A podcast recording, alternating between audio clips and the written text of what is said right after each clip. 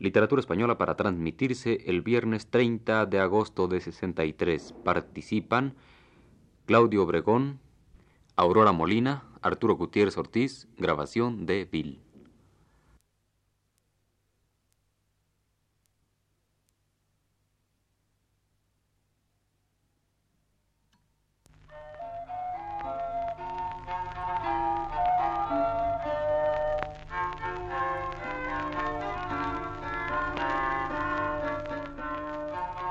Buenas tardes, amable auditorio.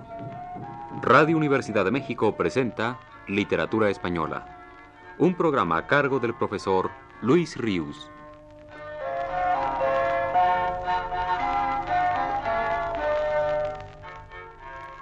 El profesor Luis Ríos nos dice en su último texto. Hace unas semanas alteré el orden cronológico que estas pláticas de literatura española venían siguiendo para ocuparme de la poesía de León Felipe.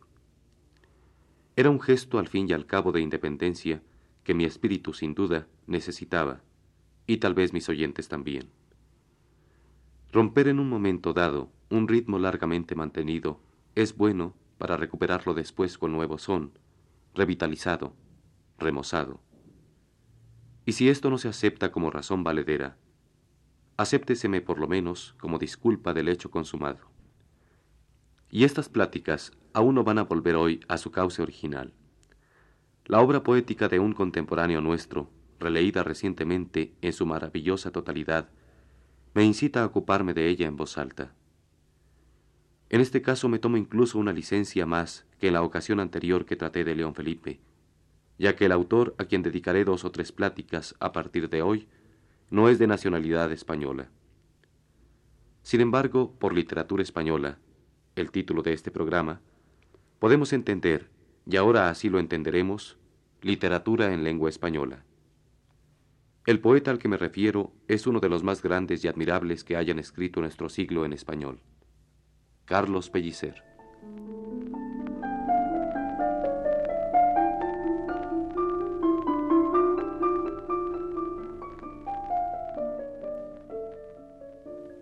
Reunida en un volumen de casi 700 páginas, la Universidad de México publicó hace unos meses toda la poesía escrita por Pellicer hasta el año de 1961. La importancia de esta publicación es clara, no sólo porque ha venido a subsanar el gran daño que para los lectores de poesía suponía la dificultad y a veces la imposibilidad de hallar algún ejemplar suelto de los libros de Pellicer, sino porque reunidos ahora todos ellos en un solo volumen, este nos incita a sumirnos otra vez y por entero en la obra del poeta, con la avidez y la sorpresa de un descubrimiento recién hecho. Ante una obra de tales proporciones y de tanta riqueza lírica, ¿quién se atrevería a pensar en un ensayo de crítica que la abarcara en todas sus fases, en cada matiz? Además, a la vista impresionante del material poético, el lector no quiere renunciar al gozo que le promete su lectura hecha sin excesivos afanes de ordenación y análisis. Antes bien, desea hacerla con el mayor desinterés de ánimo, con la mayor ingenuidad posible, sin olvidar, claro, que ha de escribir luego para otros lectores. Si casi no se le ocurren términos escolares, y no le vienen a la memoria citas más o menos cultas, y se abstiene las más de las veces de hacer referencia a grandes tendencias literarias, mejor para el poeta, pues todo ello no le apartará con preocupaciones marginales de la ocupación de oír su voz, y mejor desde luego para el lector, que así se permite buscar una comunicación afectiva más directa con el poeta. En verdad, solo importan ahora dos cosas, la poesía contenida en un libro y el lector, porque es aquella la única fuente y el lector está sediento. Paso a paso va a llegarse hasta ella a beber.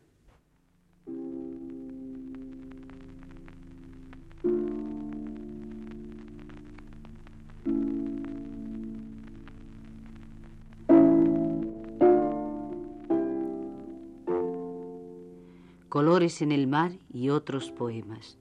1921. Evocando a Dante, el verso con que se inicia el primer libro de poemas de Pellicer es este. En medio de la dicha de mi vida. Y ya con él queda asentado un primer sentimiento elementalmente todavía concebido. alegría de vivir, de estar vivo, de seguir estándolo, que desde su primer verso caracteriza a la obra de Carlos Pellicer. Un valor al tiempo que un afecto profundamente arraigado en la intimidad del poeta hace legítima y válida tal actitud determinándola a la vez. El amor que en el caos fue primero, el amor intuido como fuerza vital por excelencia, como potencia organizadora de orden, claridad y armonía, es presente siempre y siempre esperanza. Izaré las banderas del amor lo mismo en esta magna aventuranza que en el palacio en ruinas del dolor. Toma mi frente y ciñela, Señor, con la infinita corona del amor. No por ninguna afinidad de estilo, ni por ninguna semejanza temática, ni por ninguna otra cosa más que por ese prístino y mantenido brote de afecto amoroso que es el signo de la poesía de Pellicer, desde un principio revelado, la sentimos infusa toda ella de un estado de gracia semejante al que discurre por las venas de la obra de San Juan de la Cruz, donde está escrito aquel verso prodigioso, que ya solo en amar es mi ejercicio. Derivado de ese sentimiento de dicha y de ese acendrado afecto amoroso, un anhelo de bondad es el que sobre todos exalta al poeta. Bondad en las cosas del mundo, en la mirada del que las contempla y en las fuerzas que las dota de vida y de orden. En medio de la dicha de la vida, deténgome a decir que el mundo es bueno por la divina sangre de la herida. Ser bueno como el agua del camino, que la herida refleja y que la alivia. Anhelo que cumplido en actitud diviniza al hombre. Ser dichoso, Señor, no es ser divino, pero ser bueno sí. Actitud, en fin, que da sentido pleno a la realidad contemplada, sin otro fin ulterior, como hermosamente queda expresado en el poema que viene ocupándonos, el primero de colores en el mar. Porque la flor más alta danza y ría, el viento entre los árboles se mueve.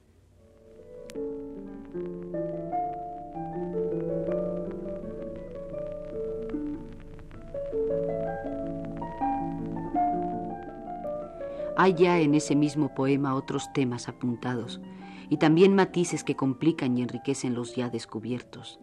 La emoción religiosa apunta de un modo muy vivo y es fundamentalmente de ella de donde emanan esos matices que conforman el sentimiento y el afecto primarios. Sin embargo, en un primer acercamiento a la poesía de Pellicer, es la fuerza elemental del sentimiento de dicha y del afecto amoroso y del anhelo de bondad lo que nos conmueve y nos induce a sumirnos en nuestra propia realidad profunda por la hendidura que en ella ha abierto la palabra del poeta, que es, al decir suyo, la infinita palabra del amor. La primera gran vivencia que en su poesía nos revela es la del mar. El mar, que no es un aspecto físico del mundo, sino una manera espiritual, tiene en mi corazón los elementos principales para subordinarme a él. Por el afán dinámico que predomina en mí, el gran lugar donde se mueve el agua me atrajo sobremanera y me atraerá por mucho tiempo todavía. El mar se le ofrece al amanecer como realidad pura en la cual él mismo se halla inmerso, nacimiento, movimiento, espacio luminoso, poblado de múltiples y pequeños seres y el alba al encender el gran faro del día en la noche del tiempo, todo lo desoía, y yo volvía a nacer. La vida era tan bella como el amanecer. Pareció que en el mar se bañasen mil niños, así las olas eran infantiles y claras de gritar. Y una mujer pasaba toda dominical. El alba marina se pobló de ángeles, y la realidad recién nacida se expresa en una sostenida vibración de ruidos, colores, formas, movimientos que acompañan armoniosamente la íntima vibración del poeta, la completan, la incitan, la raptan. Un ave, no sé cuál sería, llevaba locamente mi mensaje de amor.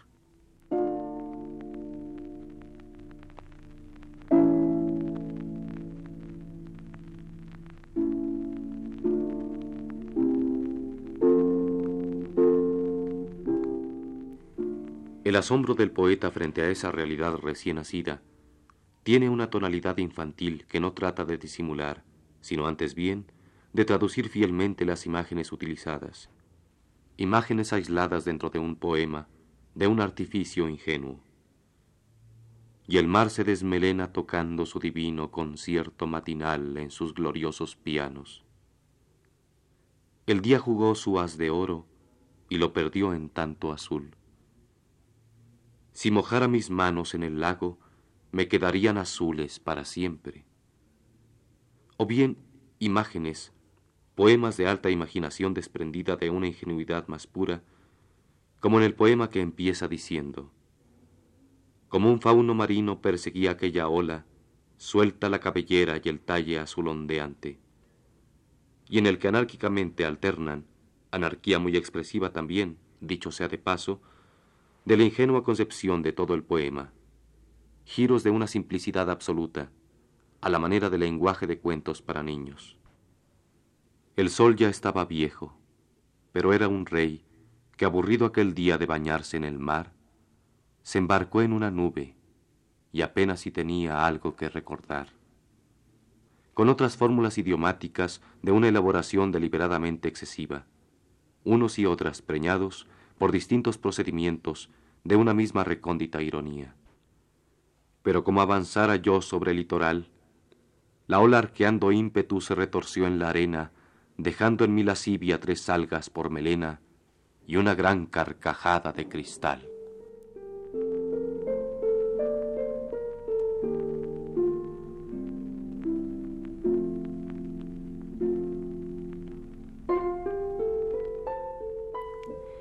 El asombro ingenuo del poeta y su alegría de tonalidades infantiles se traducen frente a frente con el lenguaje en un difícil juego métrico. No se explica, desde luego, la voluntad formal tan rigurosa que en este primer libro de Pellicer se advierte tan solo por afinidades literarias con una determinada tendencia o con ciertos poetas sobremanera admirados. Modelos de esta especie, si bien existen, Díaz Mirón el principal, no dan sentido hondo a la voluntad formal de Pellicer. Yo la siento a esta como consecuencia de la ya comentada dicha vital pellicerina, de su exaltado afecto amoroso, de su increíble capacidad de asombro, aplicados todos ellos, y en este caso, al lenguaje. El complicado juego con el lenguaje atrae al dinamismo infantil que actúa dentro del poeta, porque ofrece múltiples posibilidades de asombros renovados, de inusitados hallazgos. Cierto es que a veces, en este juego, la dificultad vencida impone demasiado su evidencia, dotando al poema de cierta inflexibilidad y dureza casi pétreas. Tarde azul, agua azul, desolación tranquila, nubes abandonadas sobre otro litoral, vuelo de grises pájaros su lento viaje a hila, una voz que del fondo del dolor vesperal, con el rumor brillante de un puñal que se afila, llega. La tarde mata poco a poco. Se hila la red sutil de un rayo de la luna espectral. Pero las más de las veces, esa dificultad no solo es vencida, sino raptada, diría yo, inopinadamente en un giro súbito de gracia o inspiración, de espontaneidad irrefrenable, como por ejemplo se ve en el remate de este otro poema. El mar verde fijó el verde de la mejor esperanza, mil palmas verdes también, el mar mereció esas palmas por su vieja intrepidez que hizo eterna mi esperanza. Y el verde dijo después.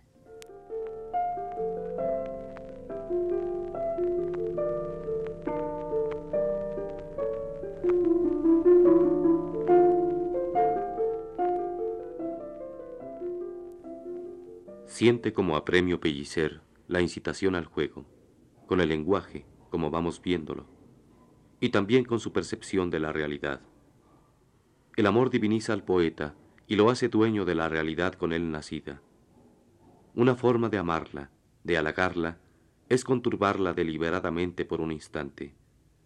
Volverla del revés es juego, sí, pero también es avidez de apropiársela más íntegramente, de entregarse a ella hasta por la vía del absurdo, y el poeta la desrealiza para sentir más bruscamente su portentosa realidad como en el estudio que empieza diciendo, Jugaré con las casas de Curazao, pondré el mar a la izquierda y haré más puentes movedizos, lo que diga el poeta.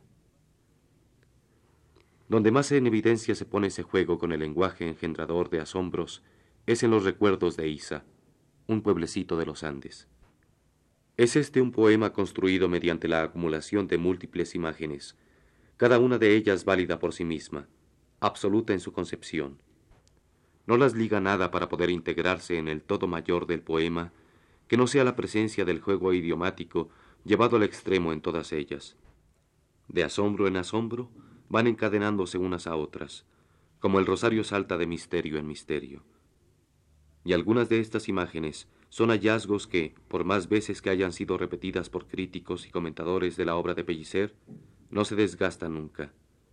Su verdad poética no puede caducar, como la que preña a estas palabras. Aquí no suceden cosas de mayor trascendencia que las rosas.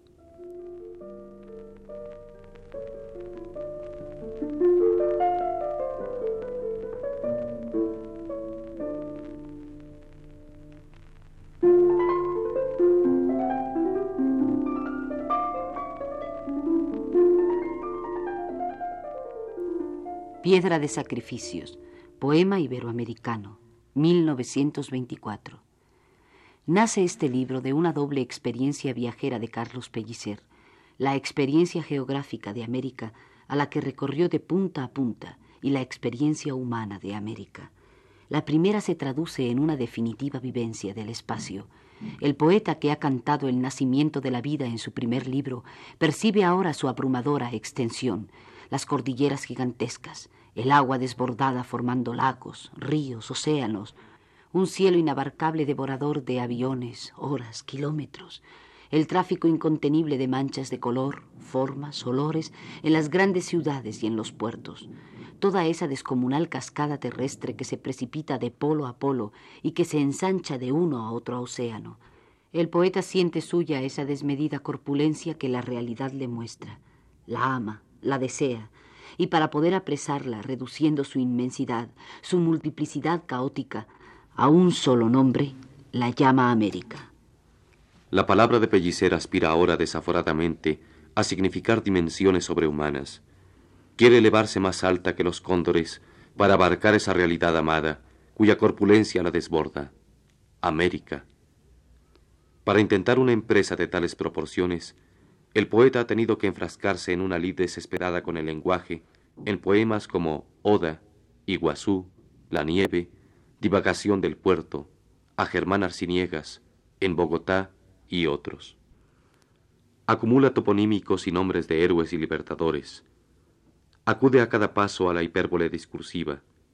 Usa con frecuencia una adjetivación excesiva y a veces no puede evitar momentos que resultan demasiado explicativos o imágenes conceptuales que no alcanzan a comunicar una emoción honda. Pero no obstante las frustraciones expresivas que en estos poemas ocasionalmente se advierten, irremediables en un intento poético de tales vuelos, aun para tan gran poeta como Pellicer, aquellas no impiden de ningún modo que poemas como los mencionados logren instantes de grandeza admirable. Al correr de las páginas de este libro, la inmensidad americana, tan esforzadamente cantada, llega a producirnos una sensación de angustia o vértigo, de la que el poeta tampoco ha podido sustraerse. Surge entonces, tras de la abrumadora sucesión de versos de ambición ecuménica, un poema donde dicha ambición ha hecho crisis. Perdido el aliento épico de las vastas distancias, el poeta se sume en una vaga melancolía introspectiva, no exenta de bienestar y dulzura y ya de regreso a su más cálida proporción humana, atemperando el tono de su voz, casi para sí mismo empieza a cantar. Es claro, me gusta más Veracruz que Curazao. Aquí llega la primavera en buque de vapor y allá en barco de madera, y con la primavera el amor. Esos versos prodigiosos que por sí solos constituyen una canción lírica perfecta son los que inician la extensa divagación del puerto. Poema, en efecto, fruto de un pensamiento y de un sentimiento que el poeta deja libremente divagar, sin apremio y sin trabas. Y toda la emoción de esos minutos que han pasado por la sensibilidad del poeta con un ritmo melancólico, apacible, vago, está como por milagro contenida en las palabras que al divagar se le han venido a los labios. El juego óptico e idiomático que en su primer libro notábamos, vuelve a incitar el sentimiento y la imaginación de Pellicer volando ahora en aeroplano sobre el río de Janeiro. Otra vez la realidad es suya y cabe entre sus manos. Otra vez es suya la expresión imprevisible, asombrosamente inspirada. Desde el avión vi hacer piruetas a Río de Janeiro, arriesgando el porvenir de sus puestas de sol. Al bajar, tenía yo los ojos azules y agua de mar dentro del corazón.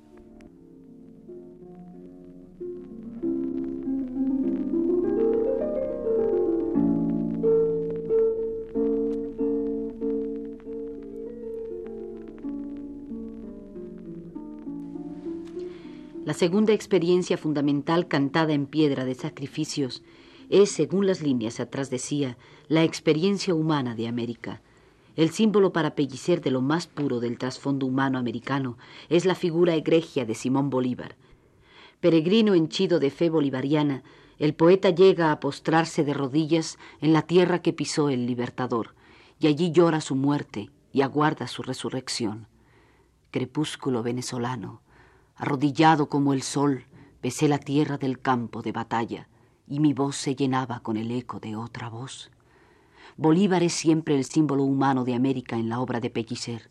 Solo en una ocasión el poeta quiere despojar al libertador de esa investidura para intentar recrearlo poéticamente a la manera de los héroes épico-líricos en un romance narrativo que queda con su buscado acento tradicional prácticamente aislado y sin continuidad en la obra de Pellicer nacida de la experiencia humana de América, se desarrolla ahora en la poesía de Carlos Pellicer una intención crítica, afectivamente vivida con rencor y con esperanza un tiempo, y fundamentalmente originada por la insistente comprobación que el poeta hace en su recorrido por las naciones americanas de la existencia de un yugo que las avasalla desde el norte.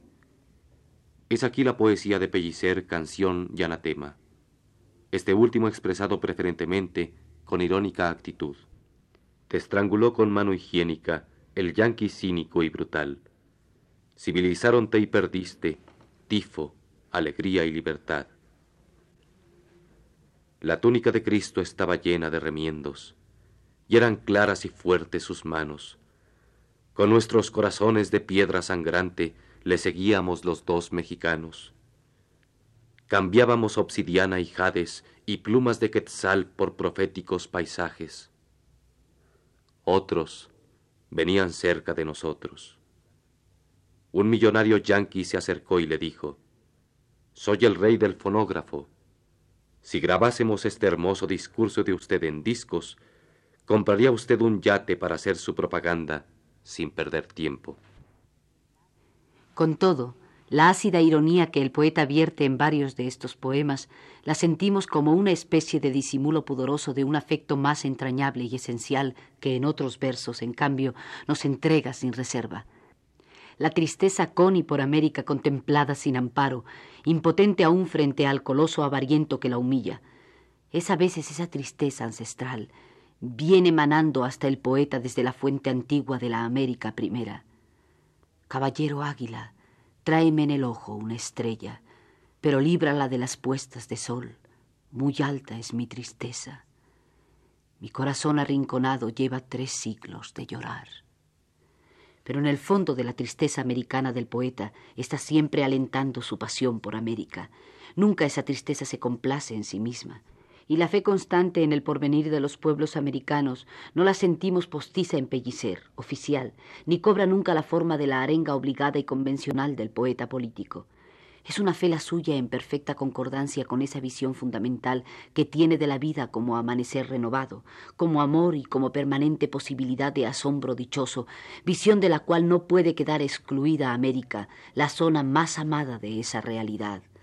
Oh dulce y feroz Cuauhtémoc, tu vida es la flecha más alta que ha herido los ojos del sol y ha seguido volando en el cielo, pero en el cráter de mi corazón hierve la fe que salvará a tus pueblos.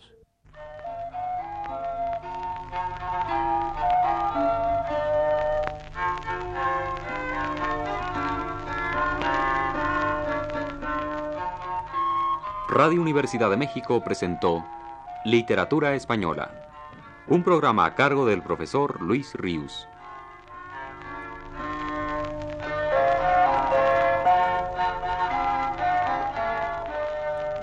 Escucharon ustedes las voces de Aurora Molina y Claudio Obregón. Agradecemos su atención.